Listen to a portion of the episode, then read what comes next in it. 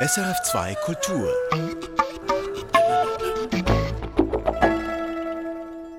Gosse. Das ist der große Westschweizer Comic-Künstler. Das Cartoon Museum Basel zeigt zum ersten Mal im deutschsprachigen Raum eine Retrospektive. Wir gehen vorbei, etwa in einer Viertelstunde. Jetzt geht's nach Solothurn ins Museum. Dort läuft im Kunstmuseum eine Ausstellung vom Theaterkollektiv Rimini Protokoll.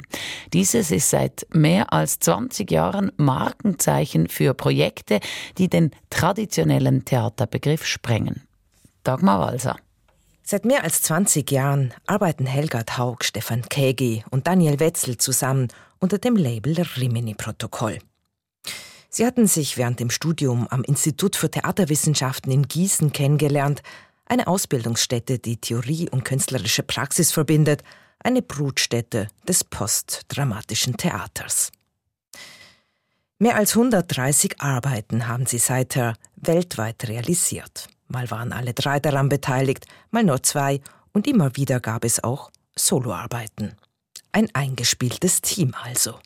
Stefan Kägi. Es ist natürlich auch ein großer Vorteil, wenn man so lange zusammen äh, ist, dass auch viele Dinge relativ auf kurzen Wegen funktionieren kann oder dass man irgendwie erstmal delegieren und abgeben kann.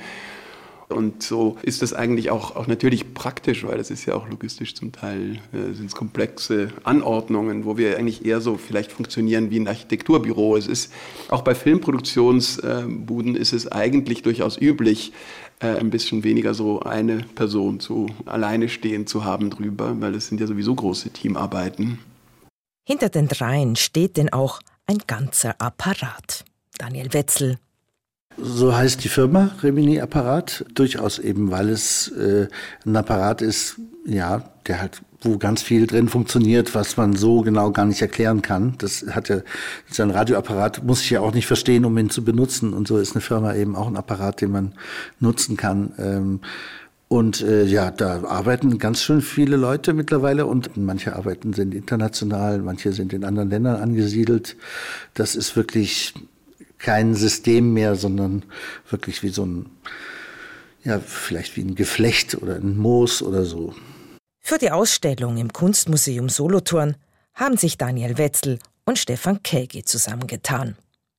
Kägi kommt aus Solothurn und er und die Museumsdirektorin Katrin Steffen kennen sich aus Jugendtagen. Sie haben damals sogar einmal zusammen in einer Theatergruppe gespielt.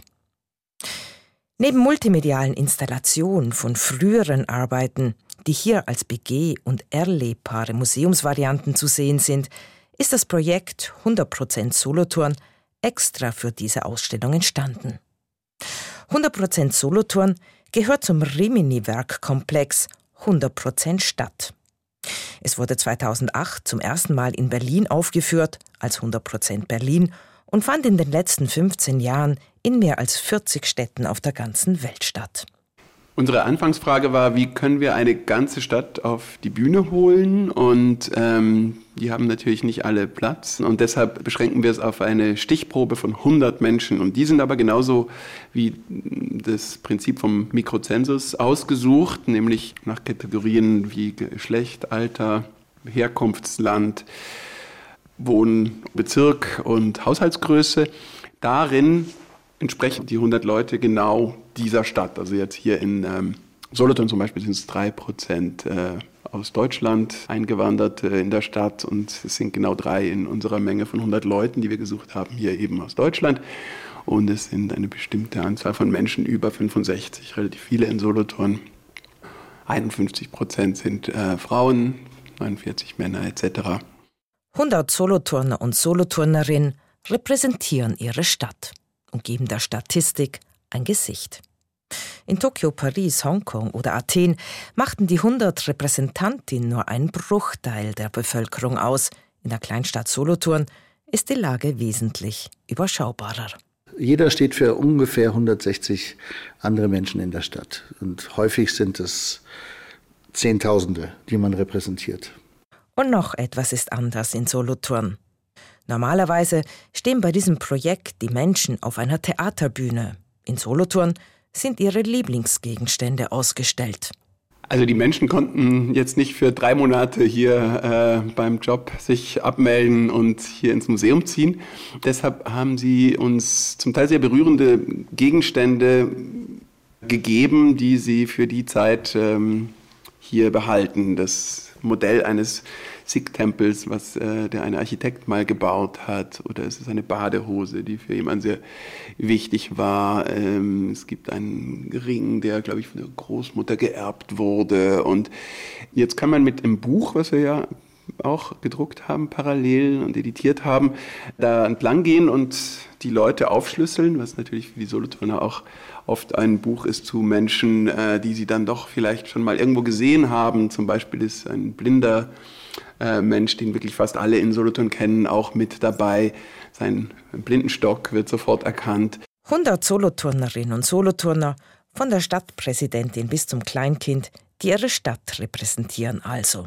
Beziehungsweise sich selbst durch eine Nähmaschine, ein Fußball-T-Shirt, ein Regenschirm oder ein besonderes Buch repräsentieren lassen. Und jetzt sind es eben 100 Ob Objekte, manche äh, auch für uns teilweise an der Schmerzgrenze mit einer Botschaft versehen. Äh, also, dass sich die Leute eben Metaphern ausdenken. Die 100 Beteiligten sind eben in dem Fall auch Co-Künstlerinnen, weil sie sich eben auch aussuchen konnten, durch welches Objekt sie vertreten äh, werden wollen. Also, wir haben da nicht eingegriffen und äh, kuratiert. Die älteste ist 91, der jüngste drei. Sie sind ledig oder verheiratet Schweizerin oder Zugezogene und geben dem Museum der Stadt Solothurn ein Gesicht. Im Katalog dazu beantworten sie Fragen. Glaubst du an Gott? Hast du schon mal einen Krieg aus nächster Nähe erlebt? Nimmst du regelmäßig Medikamente? Oder wer wäre gern Stadtpräsidentin von Solothurn? Das Porträt der Stadt ist divers und für Stefan Kägi von Rimini Protokoll einiges dabei durchaus erstaunlich. Hier in Solothurn ist zum Beispiel aufgefallen, dass äh, viele Leute schon mal in der Fabrik gearbeitet haben, äh, dass sehr viele Leute italienischsprachige Freunde haben, mehr als äh, Weltschweizer, deutlich mehr sogar. Da staunt der Solothurner. Ja, also für mich ist es wirklich verblüffend, wie so nah an der französischsprachigen Schweiz, wie wenig äh, Beziehungen darüber sind, zumal auch meine eigene Familie eher in, ins Welschland orientiert ist als nach Deutschland, würde ich sagen, oder nach Italien. Um, was hat uns noch verblüfft? Die Gewaltfrage hat uns äh, gewundert. Also bei manchen Fragen, ähm, zum Beispiel das im Prinzip, glaube ich, die Hälfte der Solothurner auf die Frage, hast du schon mal Gewalt erlebt? Mit Ja antworten. Das bedeutet, natürlich hat jeder in irgendeiner Form schon mal Gewalt erlebt, aber da sagt man, glaube ich, Ja, wenn es eine einschneidendere Erfahrung war. Aber dafür sind sehr wenig Leute, die weinen regelmäßig im Vergleich mit anderen Städten. Und aber viele Leute, die äh, viele Abende pro Woche äh, alleine zu Hause verbringen. So verortet sich die Ausstellung in Solothurn einerseits ganz lokal. Andere Ausstellungsräume weisen in die Welt hinaus. Da sind zum Beispiel frühere Ausgaben aus der Reihe 100% Stadt dokumentiert und man kann vergleichen, wie die Antworten in Amsterdam, Guangzhou oder Karlsruhe ausgefallen sind. Theater ist eine interaktive Kunst und Stefan Kägi und Daniel Wetzel kommen vom Theater. Sie haben mit Experten des Alltags die Realität auf die Bühne gebracht aber auch im Stadtraum die Wirklichkeit als Inszenierung erlebbar gemacht. Einige ihrer schon fast ikonischen Arbeiten sind nun im Museum dokumentiert. Das ist das Projekt Weltklimakonferenz, das das Publikum in Delegationen einteilt und auf den Weg schickt, um die Welt zu retten. Oder da ist Hauptversammlung von 2008, als Rimini-Protokoll die Hauptversammlung des Autoherstellers Daimler kurzerhand zum Ready-Made erklärte. Immer wieder wurden in all den Jahren die Zuschauer und Zuschauerinnen zu Co-Autoren und Mitspielerinnen gemacht. Wie hat sich der Blick aufs Publikum in den letzten Jahrzehnten verändert? Als wir angefangen haben, war das Publikum erstmal etwas, was im Dunkeln sitzt und bewundert, nämlich das, was im Licht angestrahlt ist. Es gab eine große Wille dazu, Genies zu sehen vorne, Talent zu sehen, ähm, gutes Handwerk zu sehen. Und man selber war sozusagen still und wenn jemand ein Bonbon ausgepackt hat, in der Reihe hinter einem haben sich äh, die Leute umgedreht. Und ähm, das Zusammenkommen ist äh, total zentral in ganz vielen jetzt auch von diesen Projekten, die gerade hier im Museum zu sehen sind, für uns und sichtbar zusammenzukommen. Also dass man dass das Theater etwas ist, was man äh, spielt und zwar zusammenspielt, nicht dass einige wenige für uns viele spielen. Das hat sich sicher bei uns ähm, von Anfang weg als These sozusagen gesetzt, aber das hat sich, glaube ich, auch ein bisschen äh, durchgesetzt oder, oder hat auf jeden Fall, da gibt es viele mehr, die sich damit beschäftigen. Und nicht nur, dass Theater etwas ist, was man gemeinsam macht, hat sich durchgesetzt, sondern auch, dass Theater nicht immer auf einer Bühne stattfinden muss. Es werden zwar immer noch neue Theater gebaut, aber ich glaube, dass äh, Theater auch wie eine Art Konzept sein kann, mit dem man an andere Orte geht. Das ist ja auch ein etwas, was uns äh, von früh weg schon beschäftigt hat, dass wir in öffentlichen Räumen äh, Arbeiten gemacht haben und dadurch bestimmte öffentliche Räume oder halböffentliche Räume, hier ist zum Beispiel die Hauptversammlung zu sehen, wo wir bei der Daimler Hauptversammlung geholfen haben, dass 200 Leute eine Aktie bekommen haben, damit sie das Spektakel des Kapitalismus beobachten konnten äh, in einem Tag im April von morgens bis abends ich glaube, das versteht man. Und dadurch ist natürlich äh, Theater auch näher äh, konzeptionell gesehen an die Kunst an sich herangerückt, weil die Frage, wie verhält sich der Kunstraum und der Kunstblick zur Gesellschaft, die ist relevant in all diesen Medien. Und deshalb interessiert Rimini-Protokoll nun auch der Schritt ins Museum. Und dabei unter anderem, dass das Publikum dort seine Zeit viel eigenständiger und freier einteilen kann. Im Theater nehmen wir die Leute auch gerne in, an die Hand und, und organisieren Zeit für sie. Aber hier, glaube ich, ist es eine Geste, hier dürfen wir mal generöser sein und die Leute so äh, suchen sich selber, selbst den Rhythmus. Dies hat auch eine Schattenseite. Die Theatermacher müssen Kontrolle abgeben, sagt Daniel Wetzel. In der Ausstellung, da macht uns Theatermacher immer so ein bisschen nervös, dass die Leute so schnell weitergehen. Also die, die Verweildauer in dem Theater, da sind wir ja auch praktisch ähm, ähm, Control Freaks von Hause aus, weil wir einfach immer gewohnt sind, die Zeit und die Wahrnehmung für die Leute zu organisieren.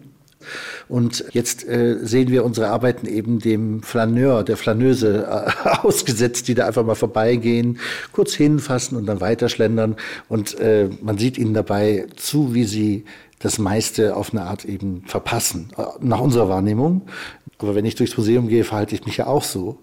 Und ähm, die Haltung, dass man halt mal so guckt, was man alles gucken könnte, sozusagen. Und zu gucken gibt es vieles in Solothurn. Und je länger man sich dem aussetzt, desto tiefer gerät man in den Kosmos von Rimini-Protokoll hinein. Es lohnt sich, die Installation zu betreten, die Kopfhörer und 3D-Brillen aufzusetzen, sich Zeit zu nehmen und dabei Details zu entdecken, die man auf der Bühne gar nicht bemerken würde. Versteht sich Rimini-Protokoll die verschiedenen Bühnen im Theater, im öffentlichen Raum und nun auch im Museum bespielen, denn überhaupt noch als Theatermacher? Daniel Wetzel fasste zum Schluss so. Theatermacher finde ich auf jeden Fall besser als Theaterregisseur. Ähm, Theater machen ist ja, ist ja viel. Das werfen einem ja auch die Eltern manchmal vor, dass man es macht. Und ich finde, Aufführung ist ein sehr guter Begriff, weil man stellt es hin und führt es vor, man holt es aus dem Keller rauf und ähm, letztlich können Aufführungen ja auch so gestaltet sein, dass du selbst entscheidest, wie lange du ihr folgst. Und diese Ausstellung ist auch eine Aufführung. Eine Ausstellung als Aufführung im Kunstmuseum Solothurn ist sie noch bis Ende April zu sehen. Sie hören Künste im Gespräch und wir bleiben im Museum, wechseln aber das Genre. Jetzt geht es um Comic und zwar um den Westschweizer Comic-Künstler Gosse. Er gehört zu den ganz Großen seines Fachs. Das Cartoon Museum Basel zeigt erstmals in der deutschen im deutschsprachigen Raum eine Retrospektive. Noemi Gradwohl war dort, hat mit Gosse gesprochen und bringt uns seinen Comicheld Jonathan näher. Er ist ein junger Mann in seinen Zwanzigern, der das Skifahren liebt, ebenso wie das Motorradfahren und den Tibet. Dort ist er hin, weil er seine Jugendliebe sucht. Doch dann verliert Jonathan bei einem Bombardement sein Gedächtnis und fortan sucht er seine Identität. 1975 ist das erste Abenteuer von Jonathan erschienen, der Figur des mehrfach ausgezeichneten Westschweizer Comicautors Gose, alias Bernard Gosonde. Der heute 72-jährige Comicautor war damals etwa genauso alt wie seine Hauptfigur und auch äußerlich glichen sich die beiden. Oui, alter ego, oui, exactement. Mais c'est la version améliorée. Je cache un peu mes défauts et je montre les qualités. Jonathan sei sein alter Ego, allerdings ein aufpoliertes, erzählt Gose, den ich an diesem Tag in seinem tief verschneiten Schalle in den Wattländer Bergen per Telefon erreiche. J'essaye de faire un personnage qui est humain, qui ne soit pas le héros, qui est toujours le plus fort, mais pas non plus le anti-héros, le loser qu'on a bien connu dans la bande dessinée Underground, euh, mais un être humain qui est entre les deux, eh bien forcément, ce n'est pas une autobiographie. Er habe versucht, eine Figur zu schaffen, die menschlich sei, weder ein Held noch der typische Anti-Held der Underground Comics, sondern jemanden dazwischen, aber Jonathan sei nicht autobiografisch, denn zu Anfang habe er einfach ein Zeichenmodell gesucht, also habe er in den Spiegel geblickt. Mit der Zeit allerdings habe sich Jonathan von ihm entfernt. Der blauäugige Jonathan geht in den Abenteuergeschichten auch innerlich auf Reisen. Oui, essayer de comprendre qu'est-ce qu'on est. C'est pas simplement euh, compter les caractéristiques. Je suis euh, grand, mince, euh, impatient, heureux, malheureux, en colère. Ça, c'est des caractéristiques, bien sûr. Mais qu'est-ce qu'on est profondément euh, C'est des grandes questions. Donc, euh, je n'y réponds pas parce que je suis un questionneur. Je suis quelqu'un qui cherche. Mais je prête ces questions à mon personnage Jonathan. Lui-même se les pose avec moi. Wirklich zu verstehen, wer man sei, nicht nur beim Sichtbaren, sondern tief in einen drin. Dieses Thema beschäftige Jonathan immer wieder, gemeinsam mit ihm Cose. Auch Jonathan sei ein Suchender. 17 Bände umfasst die Reihe des Westschweizer Comicautors Gose alias Bernon Cosonde heute. Soeben ist der letzte auf Deutsch erschienen. Mit ihm endet die Reihe. Aber damit ist sein Övre nicht annähernd umrissen. Gose hat auch Einzelbände gemacht, à la recherche de Peter Pan, das in den Walliser Bergen spielt, oder Sec raconte des histoires über verschiedene Wahrheitsbegriffe. Während einer Diaprojektion werden zu gleichen Bildern unterschiedliche Geschichten erzählt. Was auffällt, in Gosses Comics stimmen die Details, alles ist genauestens recherchiert. Das ist ihm wichtig. Der Comicautor schaut, fragt, hält fest, und zwar vor Ort, auf seinen Reisen. Er recherchiert exakt. Je trouve que ça m'aide beaucoup à partir au Tibet ou en Chine ou, ou en Inde pour aller chercher des documents Euh, donc ça veut dire faire des photos principalement et faire aussi des esquisses, des croquis. Er sammle im Tibet, in China oder Indien Material, indem er fotografiert und skizziert. En général, je pars avant d'avoir un scénario. C'est-à-dire que je ne sais pas ce que je vais chercher. Je vais ouvrir les yeux et les oreilles aussi un peu. Et je ramène, euh, comme si j'allais au marché, je prends les plus beaux légumes, les plus beaux fruits, Et après, je rentre et en cuisine seulement, je décide ce que je vais faire avec ça. Et là, c'est la même chose. Je vais ramener des documents, photos, dessins. Et au retour seulement, je me demande qu'est-ce que je peux raconter avec ça. Erst auf dem Heimweg überlege er sich, was er mit dem Gesammelten erzählen wolle. Er gehe ohne Drehbuch los. Das sei, wie wenn er auf einem Markt schönes Gemüse einkaufe und erst in der Küche entscheide, was er daraus zubereiten möchte. Mit seiner anderen Kulturen zugewandten Art, Geschichten zu erzählen, hat Gosset den Abenteuercomic ab Mitte der 1970er Jahre neu interpretiert. Bei seinen Reisen gilt denn auch sein Hauptinteresse dem Entdecken einer Welt, die sich von der gewohnten unterscheidet.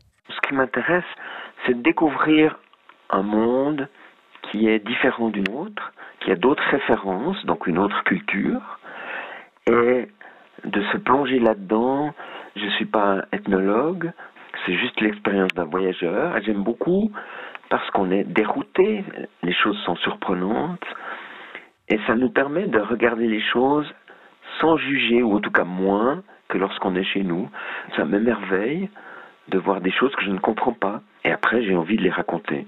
Ihn interessiere es, eine Welt zu entdecken, die sich von unserer unterscheidet, die andere Referenzen hat, eine andere Kultur und in diese einzutauchen. Er sei kein Ethnologe, das erlaube ihm, die Dinge unvoreingenommen zu betrachten. Es begeistere ihn, Dinge zu sehen, die er nicht verstehe, dann habe er Lust davon zu erzählen. In seinen Geschichten gibt Gosset auch spirituellen und philosophischen Überlegungen Raum, ausgehend vom Buddhismus oder Hinduismus. Findet er darin Antworten auf die großen Fragen des Seins? Gosset verneint. Er habe Anleitungen gefunden, um die Fragen zu präzisieren, aber er glaube nicht, dass wir Antworten in einem Buch fänden. J'ai trouvé des guides pour préciser les questions. Mais la réponse, je ne pense pas qu'on va la trouver dans un livre. Je pense qu'elle est en nous et peut-être que ces livres, ces enseignements, j'ai fait des rencontres aussi, nous approchent, nous permettent d'approcher un peu de, de la réponse qui est en nous. Gosse glaubt, dass die Antwort in uns liege und dass in Büchern Erkenntnisse dazu steckten und in der Begegnung mit anderen. Diese philosophisch-spirituellen Ansätze machen viel von seinem Erzählstil aus. Immer spielen auch gesellschaftspolitische Themen in seine Geschichten hinein. Bereits in den 1970er Jahren hat er beispielsweise starke Frauenfiguren ins Zentrum seiner Comics gestellt. Zeichnerisch fällt sein grafischer Stil auf. Das ist seiner Ausbildung zum Grafiker geschuldet. Als Grafiker habe er gelernt, die Dinge zu vereinfachen, sich auf das Wesentliche, das Wichtigste zu konzentrieren. Là, j'ai appris des choses qui me sont encore utiles aujourd'hui. C'est justement simplifier les choses, aller à l'essentiel, le plus important, et surtout ce qu'on peut appeler l'intelligibilité, c'est-à-dire le lecteur ne doit pas s'interroger devant le dessin, se demander qu'est-ce que c'est ça. Ça doit être absolument clair, compréhensible. Et je trouve que c'est très important en bande dessinée, puisqu'on raconte toujours une histoire. Und vor allem habe er gelernt, verständlich zu sein. Der Leser, die Leserin dürfe sich nicht vor dem Bild fragen, was das sei, denn beim Comic gehe es immer darum, eine Geschichte zu erzählen. Wie er zeichnet, lässt sich am besten am Beispiel von Schnee erleben. Er liebe Schnee als Skifahrer, aber auch um sich darin zu wälzen, ihn zu essen und eben zu zeichnen. J'adore la neige. Pour glisser avec des skis, mais j'aime aussi me rouler dans la neige. J'aime manger la neige. Et puis la dessiner, c'est ce qu'il y a de mieux, parce que comme je suis un peu paresseux, eh bien, je ne la dessine même pas. Je dessine les rochers, les arbres, le skieur. Et puis la neige, c'est le papier. Schnee zu zeichnen findet Gosset praktisch, weil er ein wenig faul sei. Denn man müsse ihn gar nicht zeichnen, nur die Felsen, die Bäume, den Skifahrer. Und dann ist der Schnee das Papier. Mystérieusement, le lecteur, lui, il ne voit pas le papier blanc, il voit de la neige. Et ça, c'est une façon de faire participer le lecteur die Lesenden würden geheimnisvollerweise statt des leeren Papiers nun Schnee sehen. Mit Andeutungen habe man sie in den Gestaltungsprozess mit einbezogen. Seiner Liebe zum Geschichtenerzählen hat der Westschweizer auch seinen Kindheitstraum geopfert, bei Disney zu zeichnen, selbst als er dazu einmal Gelegenheit gehabt hätte. Je suis allé là-bas à Los Angeles, à Burbank, et j'ai compris que je pouvais y travailler. Eu un, un entretien, mais ça voulait dire faire du dessin à la chaîne pendant au moins 20 ans, 30 ans, avant peut-être d'arriver au niveau des créatifs qui m'intéressaient. Et donc j'ai renoncé. Pourquoi? Parce que j'avais déjà deux ou trois albums de Jonathan dans lesquels je pouvais être créatif, je pouvais faire ce que je voulais. Donc j'ai renoncé. Als er in Los Angeles in Burbank ein Vorstellungsgespräch hatte, sei ihm klar geworden, dass er mindestens 20 oder 30 Jahre lang am Fließband zeichnen müsse, bevor er auf die Ebene der Kreativen aufsteigen könne. Doch er habe damals bereits zwei oder drei Jonathan-Alben veröffentlicht, und das war es, was er machen wollte, also habe er das Angebot abgelehnt. Bereut hat er dies bis heute nicht, er ist ein passionierter Erzähler geblieben. Zeichnen hat für Cosset mit genauem Betrachten zu tun. Le plaisir d'un dessin, c'est avant tout l'observation, c'est-à-dire vraiment regarder le sujet, que ce soit un arbre, une voiture, n'importe quoi. C'est surtout regarder en oubliant tout ce qu'on sait déjà. Donc en supprimant la mémoire et en reproduisant avec un crayon ou autre chose, en reproduisant ce que nos yeux voient, mais non pas ce que notre mémoire nous dit. Et ça, c'est tout l'intérêt du dessin. Man müsse beim genauen Beobachten alles vergessen, was man wisse. Der Sinn des Zeichnens sei, das wiederzugeben, was man sehe, und nicht vorgefertigte Bilder zu produzieren.